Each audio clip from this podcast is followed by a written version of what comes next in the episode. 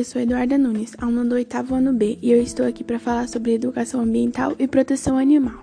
Atualmente, quando falamos em educação ambiental, só damos ênfase às questões de poluição, desmatamento, efeito estufa, aquecimento global.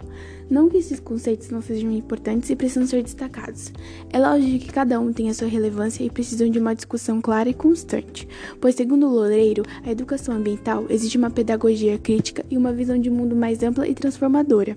Porém, a educação ambiental dos tempos modernos requer uma mudança de paradigma na escola, para que possamos sensibilizar toda a comunidade escolar sobre a importância da proteção de animais abandonados. A vida animal vale tanto quanto de qualquer outra pessoa. Todavia, este relacionamento ainda não foi construído e nem sempre foi ético e ambientalmente correto.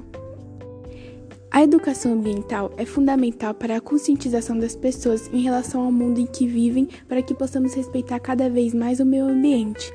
Um dos principais objetivos é tentar criar uma nova mentalidade com a relação e a igualdade e o dever de proteção com os animais de todas as espécies, criando novas maneiras de comportamento que sirvam de parâmetros para toda a rede pública de ensino.